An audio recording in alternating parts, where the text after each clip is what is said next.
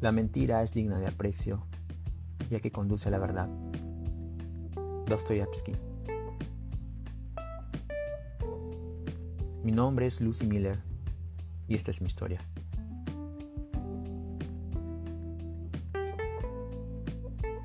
Growings apareció por el salón. Tenía una bata de baño encima, el pelo seco y enmarañado y un habano en la boca. Buscaba cómo encenderlo. Querida, ¿has visto el maldito fuego? ¿Ustedes tienen uno por ahí o no macritos? Decía, mientras rebuscaba entre los cajones de la cocina y tinteneaban los cubiertos de acero. Pitch solo se quedó mirándolo unos segundos con el libro en el pecho.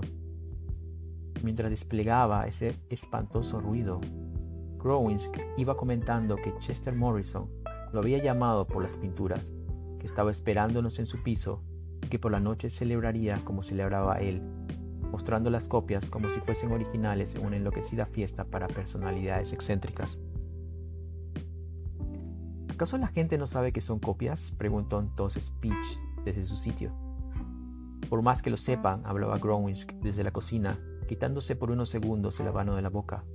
Prefieren creer que tienen una maldita pintura de nueve cifras frente a ellos.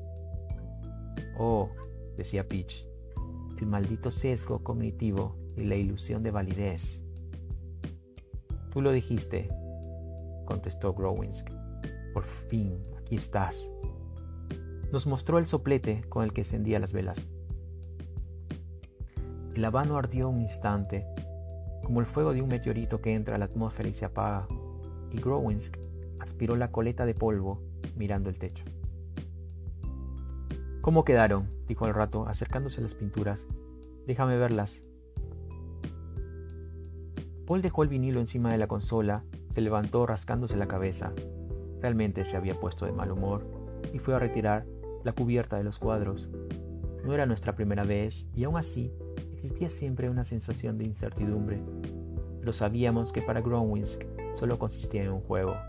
Le encantaba imaginar un mundo alterno de estafas millonarias. Una vez, cuando vio cómo Paul había imitado la conversación de Edgar Gigas, dijo que si el negocio terminaba mal, podrían renacer con dos pequeñas obras maestras.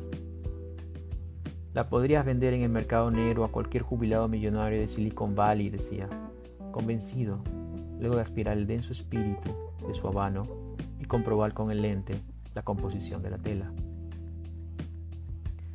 Tenía armado incluso el plan una larga lista de coleccionistas en la última etapa de sus vidas con sus respectivas obras maestras encapsuladas en búnkeres o barcos clandestinos.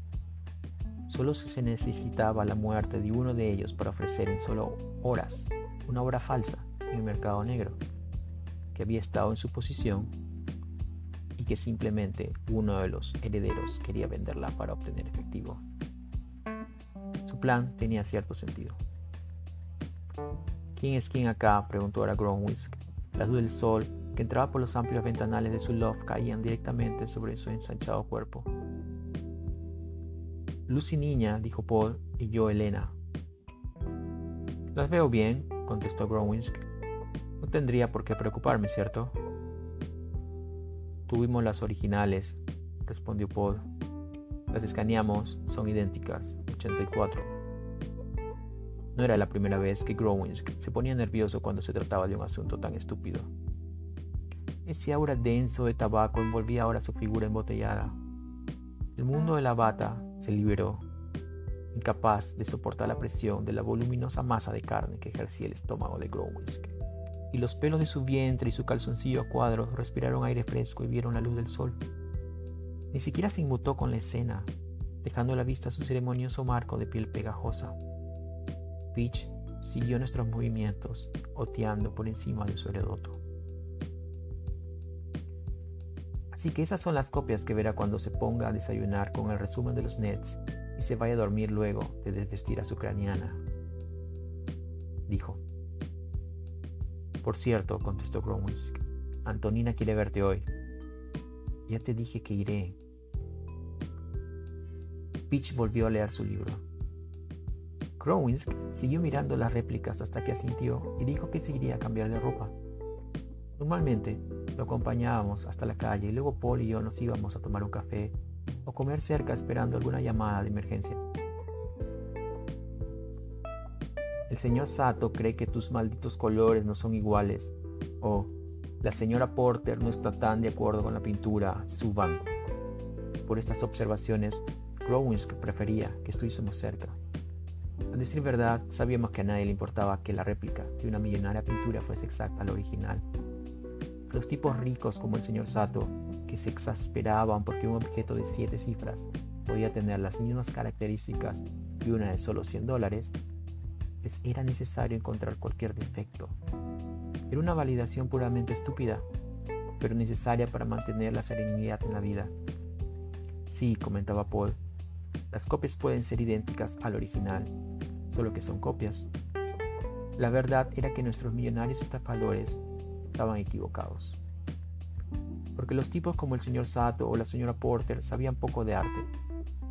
Solo buscaban qué responder ante el síntoma de la incredulidad. No quiero vivir ese instante en que mis amigos insensibles me pregunten por qué mi cuadro no es parecido a la imagen de la enciclopedia, dijo por ejemplo la señora Porter, viendo la réplica que Growinsk sostenía de manera cómica por un lado y volviendo sus abultados ojillos hacia el original, insertado y protegido por una caja transparente de tecnología militar israelí. Resultó que el vidrio de la caja obstruía el normal paso de la luz y dada la hora de la mañana producía una tonalidad distinta con relación a nuestra réplica.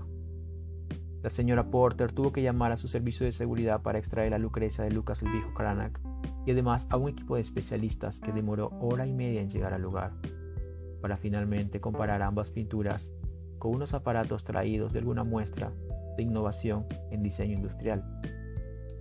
No hubo nada fuera de lo inesperado.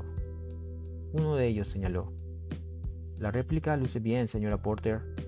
Solo vemos una irregularidad en la base del cuchillo, tiene una deformación de pigmentación y algunos ligeros trazos de la montaña podrían ser reconocidos por un experto.